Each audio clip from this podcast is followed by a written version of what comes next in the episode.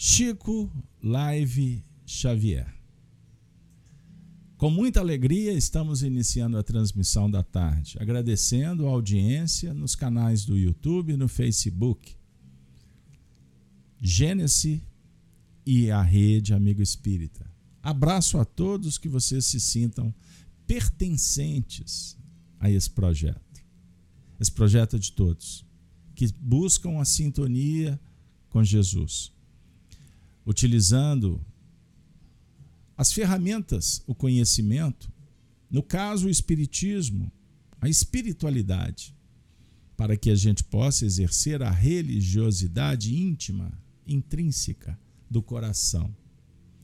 Há a religião de fora e nós estamos interessados com a conexão, a ligação com Deus, consigo mesmo, com Cristo. Que Deus nos abençoe nessa tarde. Minha amiga, meu amigo, o tema de hoje desafiador para todos nós. Saulo, por que me persegues? Vamos lá? Pois bem, eu gostaria nesse momento apenas de fazer uma viagem rapidinha no tempo para sintonizar aqueles que estão chegando agora.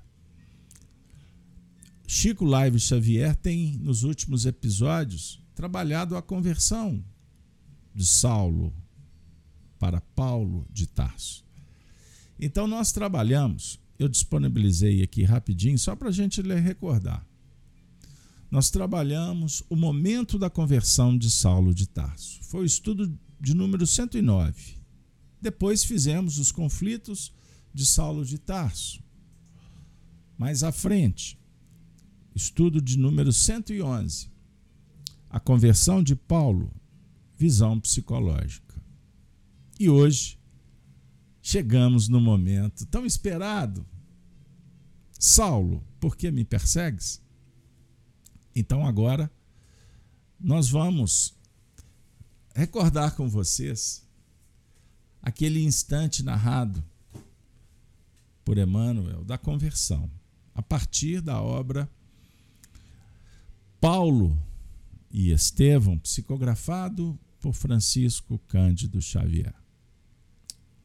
Vamos recordar o doutor Saulo recebendo autorização para perseguir os cristãos na região de Damasco. A situação era complexa.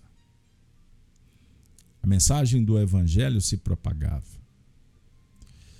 E ele ficou indignado com a, com a atuação também de um cristão, Ananias, que dentre os feitos representativos do Evangelho, a mensagem, a palavra, as atitudes, a coerência, o gigantismo, o heroísmo das virtudes, da bondade que Ananias compartilhava mas também a sua atuação junto a Abigail, sua noiva, convertera ao cristianismo. Isso foi um tiro mortal para Saulo, o noivo que acabara de romper o seu noivado, que assistir à morte do irmão Estevão, e ele, com seus conflitos, os dramas interexistenciais, uma vez que a sua vida foi caminhando para uma senda em que ele perdeu o controle, o domínio sobre as circunstâncias que ele estava acostumado a gerenciar na sua altivez, na presunção do domínio, na arrogância intelectual, religiosa, uma vez que ele estava sendo preparado para ser o grande doutor de Tarso. No Sinédrio. Observe, na escola de Elio, de Gamaliel, ele que trazia o sangue da tribo de Benjamim, ele foi um espírito preparado desde a infância a se destacar em sociedade. E ele abraçou a ilusão e o ego tomou conta, corpo. E aquele momento era um momento de muitas dores. Desautorizado, perdido, o coração sangrando. Então ele parte para a viagem a Damasco. Ele mal sabia, ou bem, ou bem desconhecia, que ele estava indo na direção do encontro divino com ele mesmo, com o Cristo interno, favorecido pelas hostes superiores em Jesus. Então agora nós chegamos no momento pós-introdução, abrindo apenas um parênteses para você que está chegando agora, que esses estudos que eu citei há pouco estão disponibilizados na playlist Chico Live Xavier no canal da Rede Amigo Espírita e também no nosso canal Gênesis. Gratuitamente.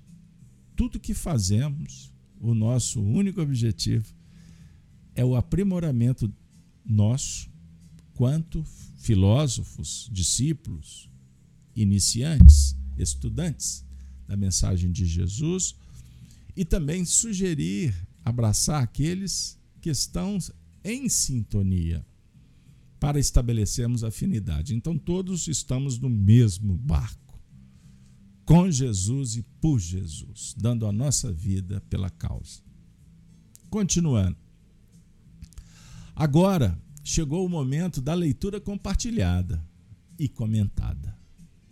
Eu peço desculpas porque quando a gente faz esses estudos históricos, vocês já ouviram Carlos Alberto dizer do cuidado em respeitar as fontes para a gente ser fiel. Fazermos um jornalismo, uma comunicação midiática legítima e apresentando a fonte primária, os fatos. Vejam bem, os fatos e quando nós entramos no terreno do comentário, fica bem claro, ok? Para que não haja uma confusão entre a informação e a opinião. Eis a ética que deveria ser sempre a bandeira a ser desfraudada pelo jornalismo sincero, honesto e que sabe da responsabilidade em talvez formar opinião. Certo? Pois bem, amigo, amiga, nós vamos agora sugerir que vocês possam, nesse momento, me dar até um retorno sobre o áudio, porque parece que um companheiro, uma companheira disse que o áudio está baixo, mas os testes aqui definiram que o áudio estava de bom, de boa altura, regulagem. Confira aí para mim por favor. Nota de 0 a 10, beleza? Então vamos em frente. Minha amiga, meu amigo, compartilhando agora no espaço leitura comentada.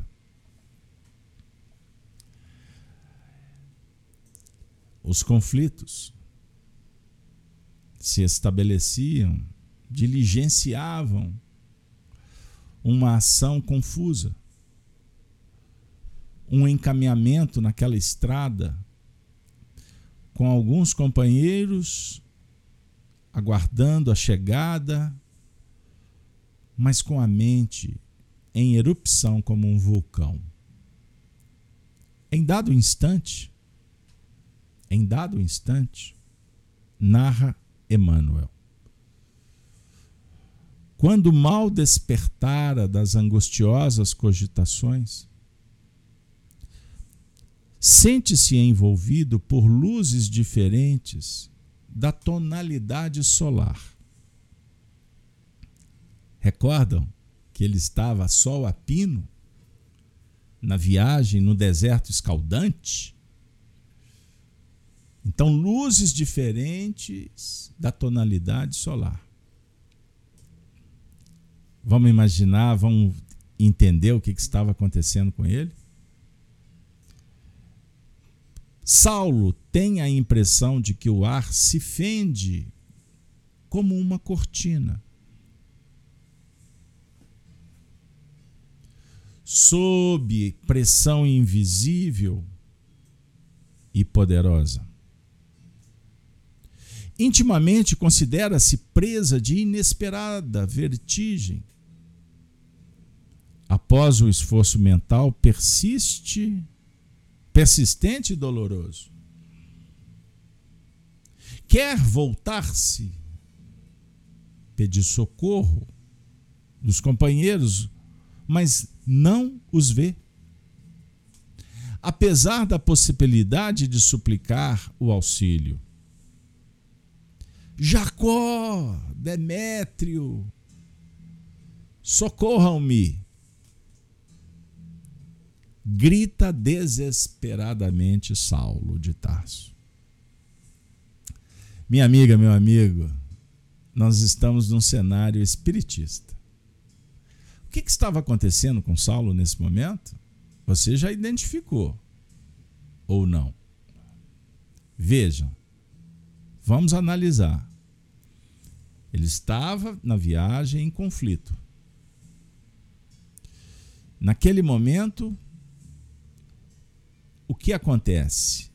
Como se ele estivesse despertando de uma, de uma situação emocional. Ele sente-se envolvido por luzes diferentes da tonalidade solar. Quando o autor, o, o escritor, afirma que tem a impressão de que o ar se fende como uma cortina, sob uma pressão invisível e poderosa, o que, que está acontecendo com ele? Sensações convulsivas, estranhas, causando perplexidade. Ele estava entrando num transe, num transe mediúnico. Isso aí. Por isso é que ele sente uma vertigem após o esforço mental persistente e doloroso. Ele está preso numa inesperada vertigem. E o que é interessante, quer voltar-se, mas ele não vê, não vê os companheiros. Por quê? Ele estava em outra dimensão. A mente, embora o corpo, sobre o animal. Os que o observavam que, os que viajavam com ele olhavam para o indivíduo, mas não acessavam a sua realidade espiritual. Continuando, ele grita, grita e pede de socorro. Por que alguém vai pedir socorro? Quando se vê em perigo, não tem domínio sobre si mesmo pede socorro. Mas a confusão, olha que interessante, gente. A confusão dos sentidos lhe tira a noção de equilíbrio e tomba do animal ao desamparo sobre a areia ardente.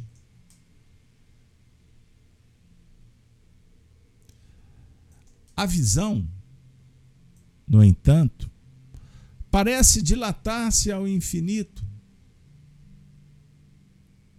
Outra luz lhe banha os olhos deslumbrados. E no caminho, vejam bem, e no caminho que a atmosfera rasgada lhe desvenda, vê surgir a figura de um homem de majestática beleza,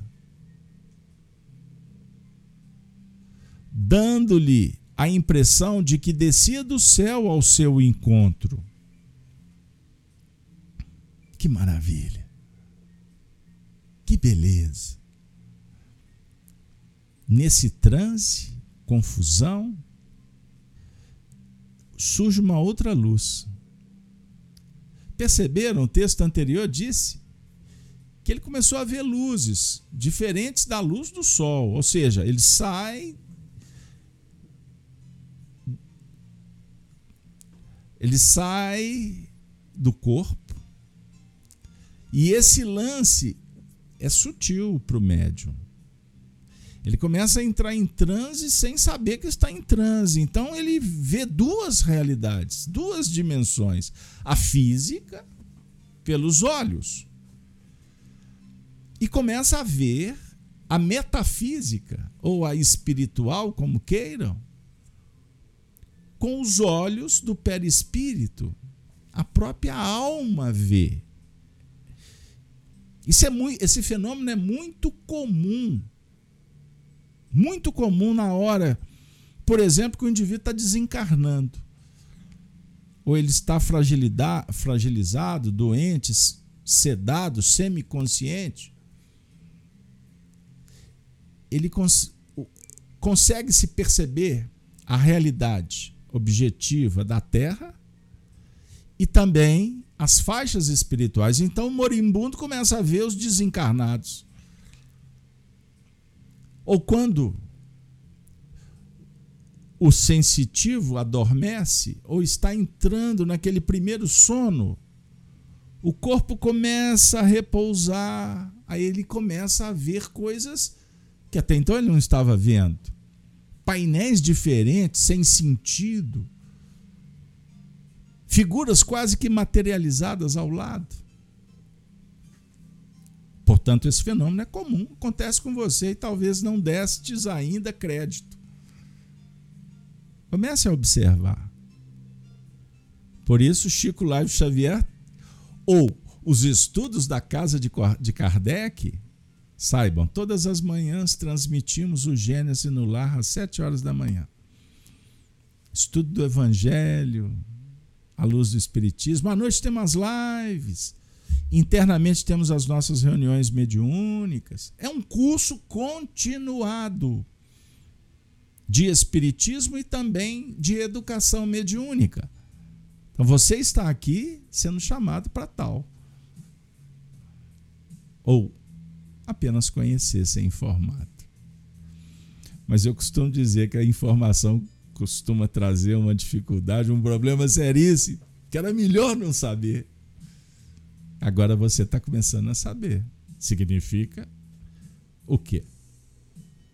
Bora lá com a resposta? Então veja bem, ele vê surgir uma outra luz. Uai, uai, mineiro soco, uai. Tá, o que está acontecendo? Que trem bom é esse? a dizer que a luz do Cristo é diferente. Vê surgir a figura de um homem de majestática beleza, dando-lhe a impressão de que descia do céu ao seu encontro. Figurado, desce do céu. Mas, na verdade, é um acesso a uma dimensão sublime Há muitas moradas na casa do Pai. Primeiro versículo do capítulo 14 do Evangelho de João. Não se turbe o vosso coração. Calma, há muitas moradas. A turma está procurando vida em outro planeta. E está certo. Sejam felizes. Mas o nosso diálogo é com a morada dimensional. Com as teorias das, da relatividade, do mundo, dos mundos paralelos, etc, etc, seja a denominação da sua preferência. Mas aqui do seu lado, comigo, existem muitas dimensões. E, os, e há, através do pensamento, um trânsito dessas dimensões. Então eu dialogo com várias dimensões aqui. Não só com esse microfone que materializa a minha voz para os seus ouvidos. A minha voz, ela perpassa portais. Favorecidos os empreendimentos pelos espíritos, é lógico. Então costuma ter até equipamento como um microfone é? uma mesa de som, o alto-falante, ao nível espiritual. Nós já presenciamos, por exemplo, palestras e estudos que foram repercutidos em determinadas regiões espirituais e nos mostraram. Porque a voz mais materializada dos homens ainda tão imperfeitos, ela consegue ter um alcance para os ouvidos que estão mais ou menos na mesma faixa. Pois temos dificuldade de ouvir de registrar, de perceber das faixas superiores. Então há um processo de adequação, de gradação. É uma modulação do som, das vibrações, das frequências. Mas eu sei que você quer escutar a história descrita por Emmanuel, Saulo a figura de um homem de majestática beleza, dando-lhe a impressão de que se descia do céu.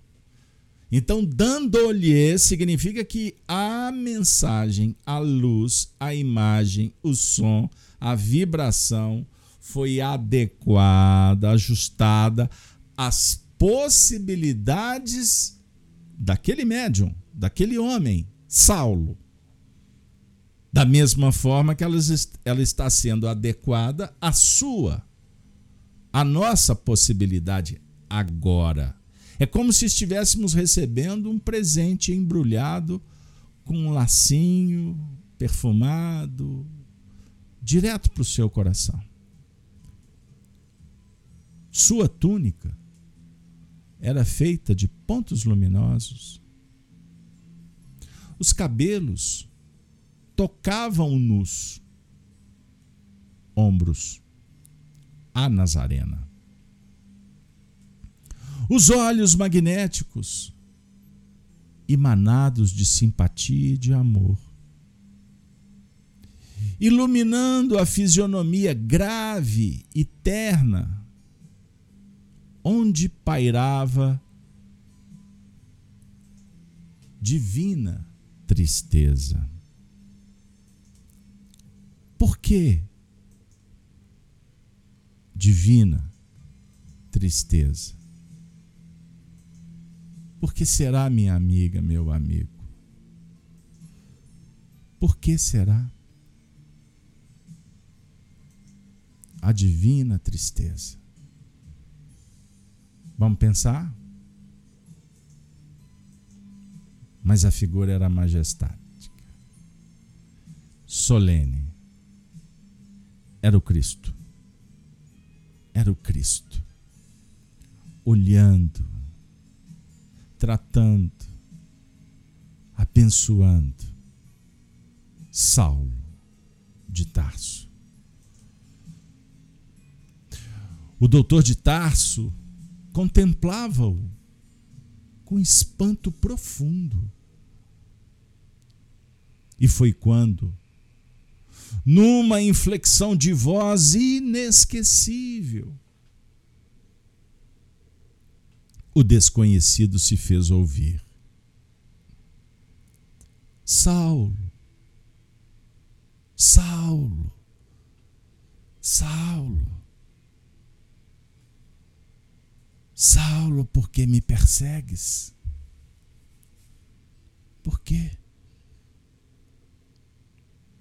Por que me persegues? O moço tarcense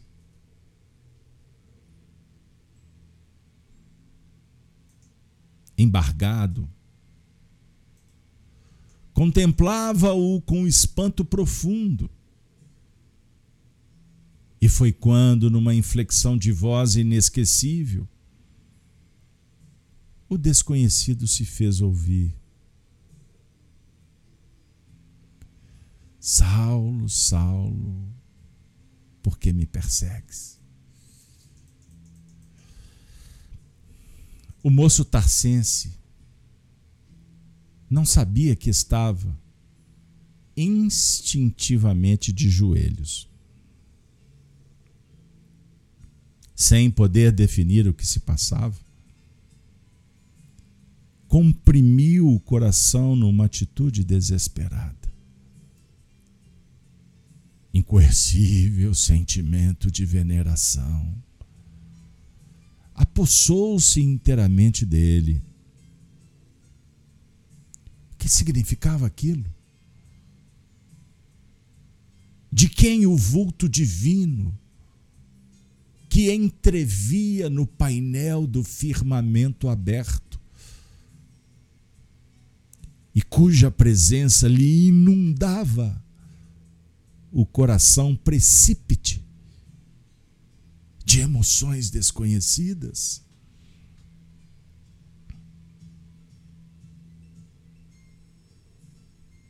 Enquanto os companheiros cercavam o jovem genuflexo, sem nada ouvirem, nem verem. Não obstante haverem percebido, a princípio, uma grande luz no alto, Saulo interrogava em voz trêmula e receosa: Quem sois vós, Senhor? Quem sois vós, Senhor? Com reverência, com respeito curvado, não mais altivo, austero, presunçoso, vaidoso, orgulhoso. Não. Quem sois vós, Senhor? Aureolado de uma luz balsâmica, e num tom de inconcebível doçura, o Senhor respondeu: Eu sou Jesus. Eu sou Jesus, aquele quem persegues. Então, Saulo. Viu-se o orgulhoso e inflexível doutor da lei curvar-se para o solo em pranto convulsivo. Dir-se-ia que o apaixonado rabino de Jerusalém fora ferido de morte. Fora ferido de morte. fora ferido de morte. O que, que significa isso? Experimentando no momento a derrocada de todos os princípios que lhe conformaram o espírito e o nortearam até então na vida. Diante dos olhos tinha agora, e assim, aquele Cristo magnânimo e incompreendido. Os pregadores do caminho não estavam iludidos, então a palavra de Estevão era verdade pura. A crença de Abigail era a senda real. Aquele era o Messias a história maravilhosa da ressurreição não era recurso lendário para fortificar as energias do povo. Sim, ele, Saulo, via-o ali, no esplendor de suas glórias divinas.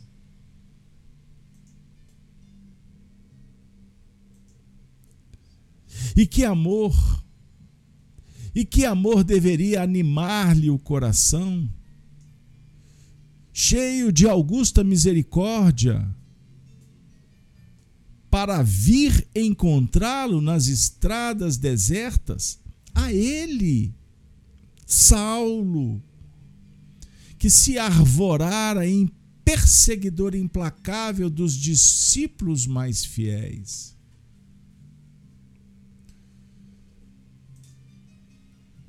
Na expressão de sinceridade de sua alma ardente, considerou tudo isso na fugacidade de um minuto. Experimentou invencível vergonha do seu passado cruel. Uma torrente de lágrimas impetuosas lavava-lhe o coração. Quis falar, gritar, penitenciar-se clamar suas infindas desilusões, protestar fidelidade e dedicação ao Messias de Nazaré. Mas a contrição sincera do espírito arrependido e dilacerado embargava-lhe a voz. Foi quando foi quando? Notou que Jesus se aproximava? E, contemplando-o carinhosamente, o Mestre tocou-lhe os ombros com ternura, dizendo com inflexão paternal: Não recalcitres contra os aguilhões. Não briga com a vida. Para de dar murro em ponta de faca. De querer chutar, quebrar a porta. De reclamar, minha amiga. De adiar, meu irmão. De fechar os olhos amigos. De rebelar minhas irmãs. De violentar estudiosos do bem. Saulo, o mestre, com ternura, com bondade, afirma: não recalcitres contra os aguilhões. Saulo compreendeu desde o primeiro encontro com Estevão forças profundas o compeliam a cada momento e em qualquer parte à meditação dos novos ensinamentos. O Cristo chamara-o por todos os meios e de todos os modos. Minha amiga, Gênesis, Rede Amigo, todos. Desde o encontro com Estevão, a vida de Saulo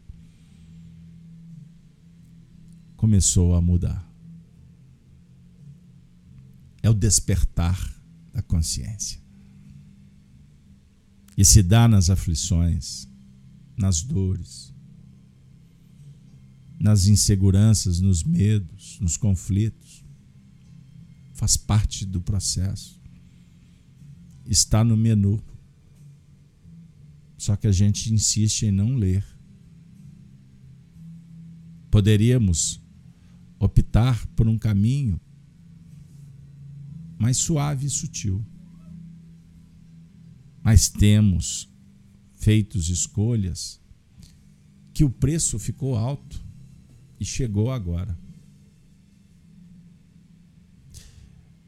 Está na hora de resolver. Pois o Cristo está nos chamando por todos os meios e de todos os modos, como aconteceu com Saulo. Foi por isso que nós viemos nessa live para ouvir esta expressão. O Cristo tem nos chamado. Dos, de todos os meios, de, de todos os modos. Sua ternura, sua paciência nos acolhe e também nos espera. No eterno vinde a mim.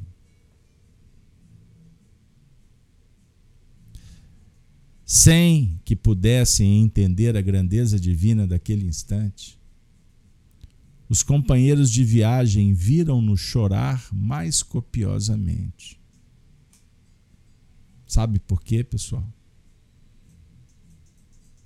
Porque esse momento é particular, único, transcendental.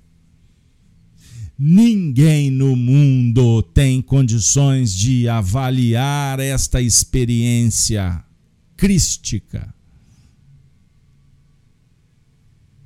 A vaidade é que quer cobrar respostas, aplausos, compreensão. Tola. Absolutamente tola vaidade. Por isso, os nossos desencantos decepções representam tolices espirituais. Que nós estamos com um foco errado. Nós estamos dando valor ao que não tem valor, a ilusão.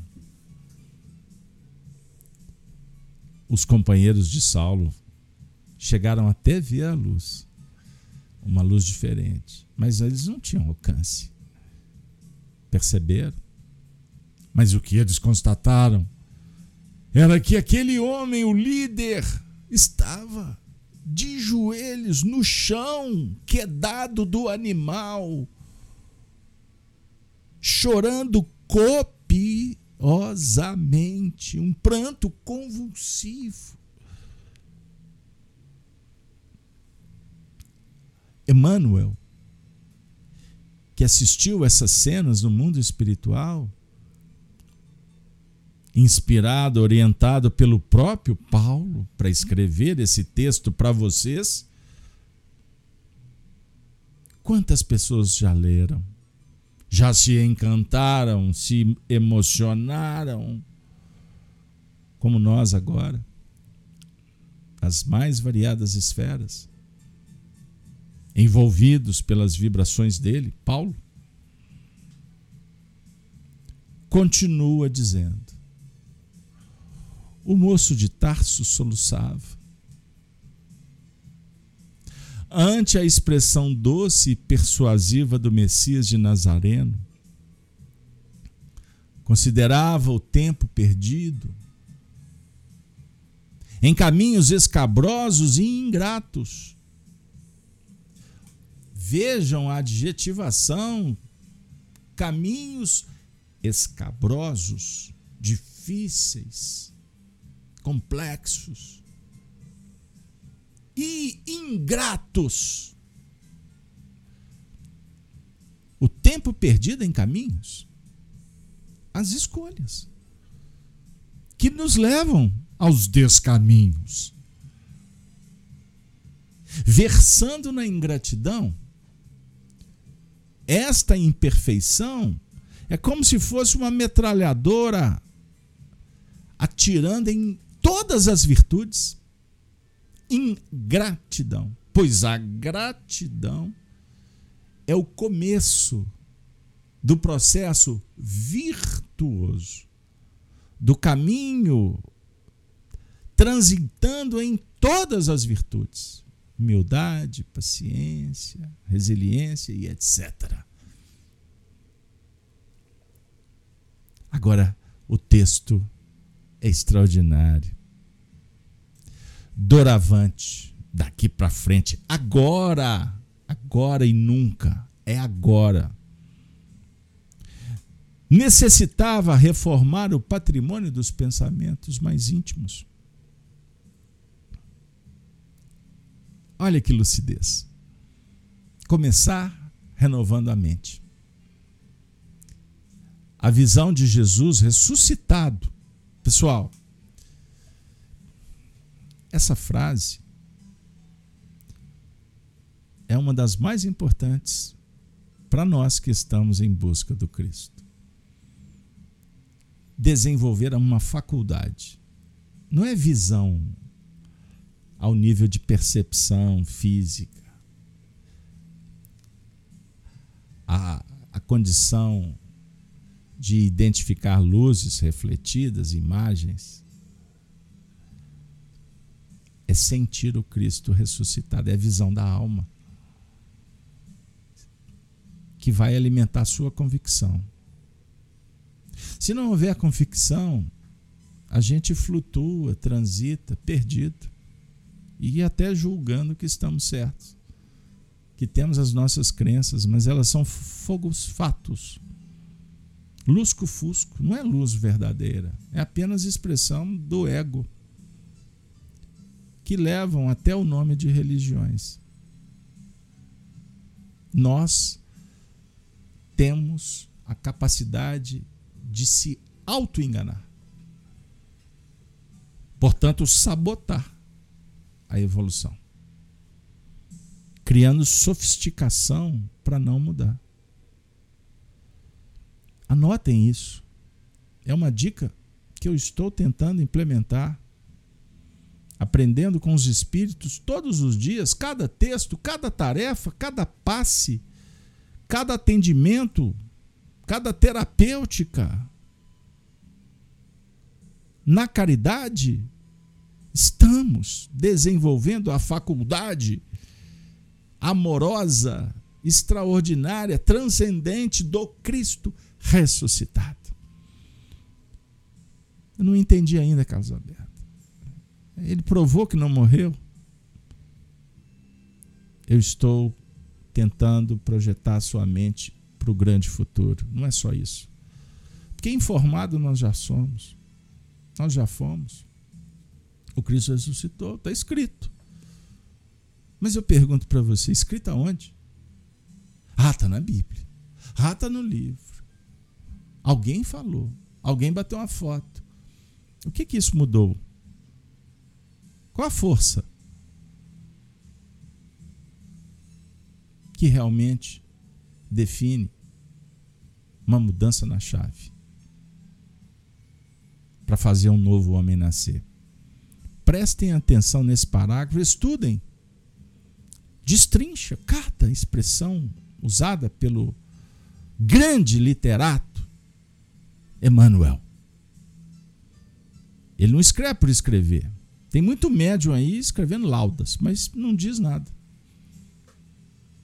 O poder da verdade está na síntese da ideia, na essência. Tese, antitese, síntese. Pense nisso. A visão de Jesus ressuscitado aos seus olhos mortais, ele comprovou com os olhos mortais. É óbvio que é uma figura que Emmanuel está usando.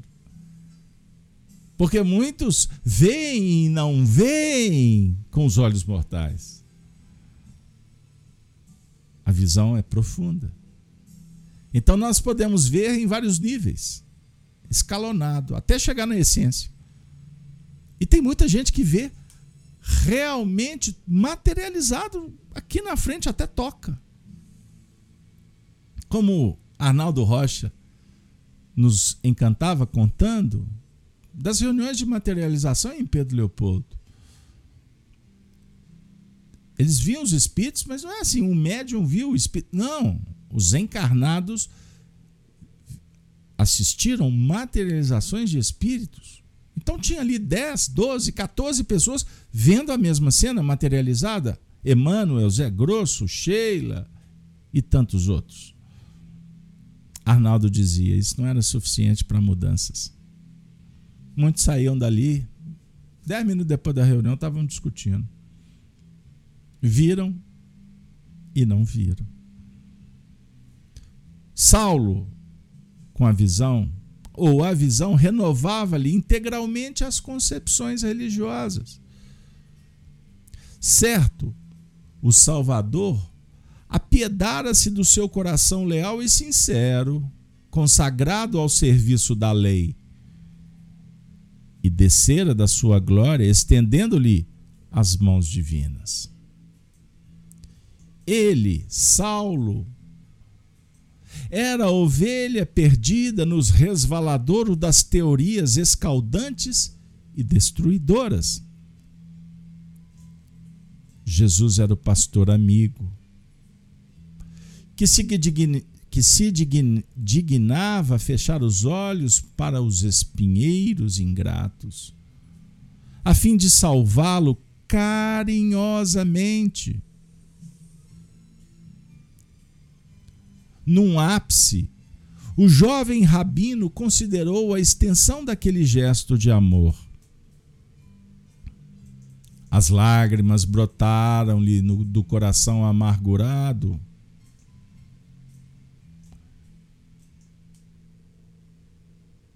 Vejam bem, pessoal. Sintam. As lágrimas brotaram-lhe do coração amargurado como a linfa pura de uma fonte desconhecida.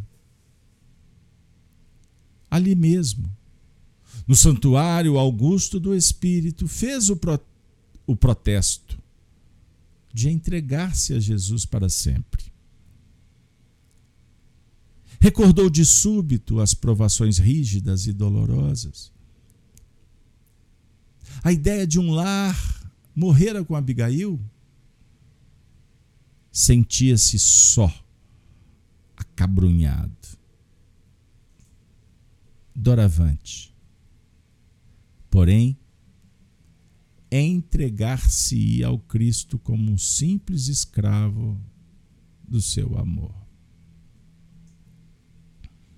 E tudo envidaria para provar-lhe que sabia compreender o seu sacrifício, amparando-o na estrada ou na senda escura das iniquidades humanas. Naquele instante decisivo do seu destino. Banhado, banhado, de em pranto, como nunca lhe acontecera na vida, fez ali mesmo. Sobre o olhar assombrado dos companheiros e ao calor escaldante do meio-dia, a sua primeira profissão de fé. Senhor, que quereis que eu faça? Senhor, Senhor, o que quereis que eu faça? Amiga, amigo, Perguntemos. Vamos dar as mãos, elevando o pensamento ao alto e perguntar como Saulo arguiu: Senhor, Senhor, o que queres que eu faça? Pois não quero mais tergiversar, abandonar, violentar, não quero mais participar dos escândalos. Não quero mais, Senhor. Falar do ódio, dialogar com imperfeições, permissivo no meio do caminho, justificando pelos fins. Não quero mais, Senhor. Brota em minha alma um arrependimento sincero para trabalhar com resignação e abraçar o compromisso que passa a ser o motivo principal de minha vida. Os cristãos nos deixaram esses legados. São heróis. Heróis que se apagaram heróis que se tornaram referências para as almas atentas e sensíveis. Eu costumo dizer que há uma diferença entre ídolos e heróis. Ídolos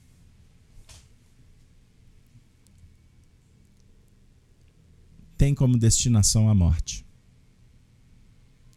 A morte faz parte da ilusão.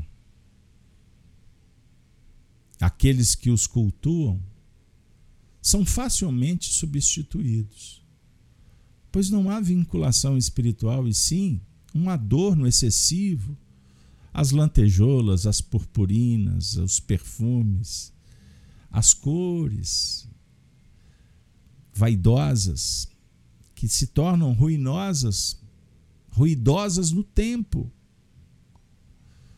É diferente do herói. O herói representa o futuro, as conquistas. E os heróis que nos importam na escola espiritualista, espiritista, são os heróis da justiça divina, os representantes da bondade de Deus, os virtuosos que propagam a mensagem que facilita, que educa, que favorece ao bem para todos, comum. Eles jamais serão esquecidos. Nos dias de hoje, a sensação é que há até uma força para apagar as histórias, riscar do mapa os grandes heróis para substituir por esses ídolos que nos dias de hoje, por falta de criatividade, buscam os ídolos do passado e mudam suas histórias com o objetivo claro de confundir a própria história, gerando aquela sensação de uma confusão que nos proporciona um estado de alma de um certo emburrecimento. Meu Deus, aonde está a verdade? Ela é facilmente desarticulada por narrativas. Compreender? Os heróis da virtude, da sabedoria, da bondade. A linguagem e os feitos são universais. São vistos não são discutidos, são estudados e se tornam incentivadores, motivadores, pois tocam a alma. Virtude toca ser, não toca persona, inteligência racional. É uma flecha certeira que atinge o âmago dos seres. Pois o bem o amor, o código divino moral está dentro de todos os seres.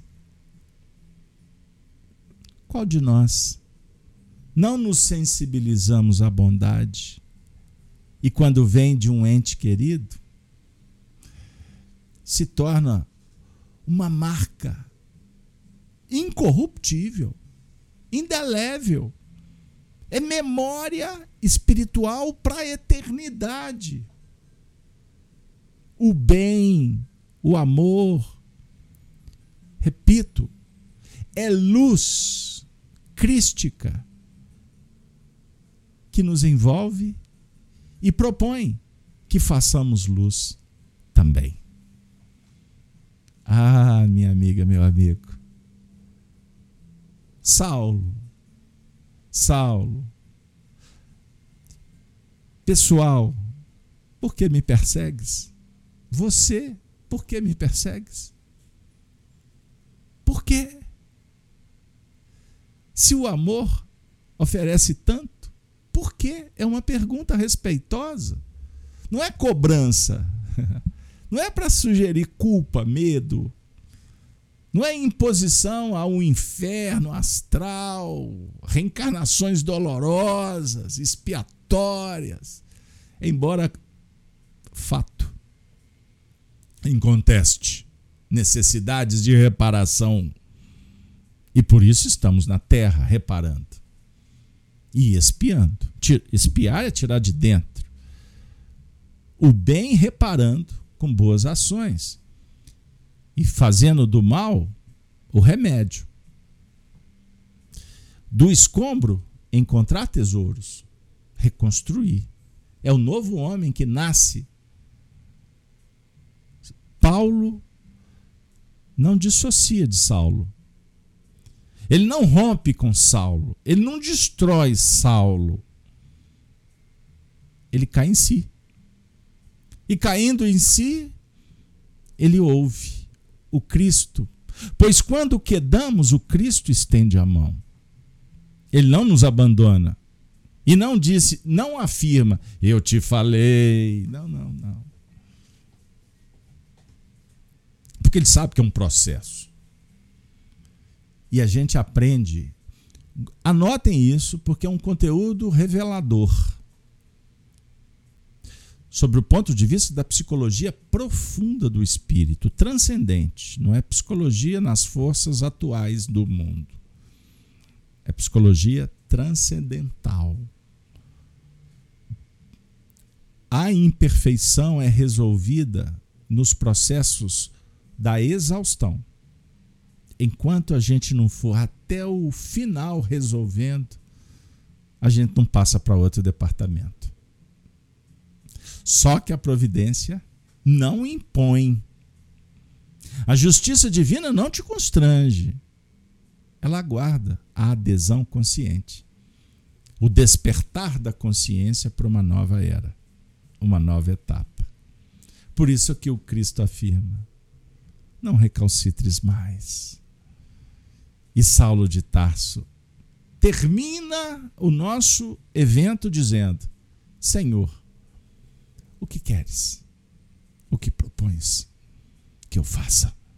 Pois eu farei, com coragem, dando a vida pela nova vida, eterna, imortal, moral, intelectual, ciência, divina, justiça, cósmica, amor universal para sempre. Alimento, remédio, despertar permanente, combustível que recolhemos do manancial inesgotável do bem. Minha amiga, meu amigo, reflita. No fundo, no fundo, nós não despedimos. Nós dizemos até breve. Porque ninguém parte. As pessoas apenas mudam de estação. Mas a fé espiritista consciente, convicta, essa visão profunda do Cristo ressuscitado, nem dá margem para a gente ficar por aí enxugando algumas lágrimas sem sentido. Ocupe a sua mente. Dê ferramentas para suas mãos. Selecione para que ouça a musicalidade do, do bem e também o convite para o trabalho e o seu coração, o meu, nós vamos entregar no altar da vida para dizer: Senhor, eis-me aqui, cumpra-se em mim conforme a tua palavra. E a tua palavra é amor, é esperança, é dignidade, é honestidade, é sinceridade é honradez. A tua palavra é imortal, pois tu ressuscitastes para sempre. Obrigado, Paulo. Obrigado, Estevão. Obrigado, Emmanuel. Obrigado, Chico Xavier, por ter sido instrumento do bem para todos nós. Obrigado a toda a equipe espiritual que se fez e nos atendeu, nos consolou, nos inspirou. Muito obrigado a todos. Muito obrigado Allan Kardec pela doutrina espírita e aos cristãos dos primeiros tempos. Nós reverenciamos dizendo: Ave Cristo. Os que vão viver para sempre te glorificam e saúdam. Ave Cristo. Os que aspiram à glória de servir em teu nome te glorificam e saúdam. Ave Cristo. Ave Cristo sempre. Minha amiga, meu amigo, chegou a hora de nos despedirmos e convidando-os para estudar conosco durante a semana, Gênesis no Lar, todas as manhãs às 7 horas, no canal Gênesis. As lives à noite na Rede Amiga Espírita e também no canal Gênesis. Mas amanhã, não se esqueçam, amanhã é sábado. E sábado é dia do estudo do Apocalipse. Às 7h30, espero vocês para mais um estudo das letras cristãs. Lembrando que Apocalipse por Honório é uma proposta que veio para ficar. Valeu, meu povo. Deus, Deus seja louvado. Deus esteja conosco agora e sempre.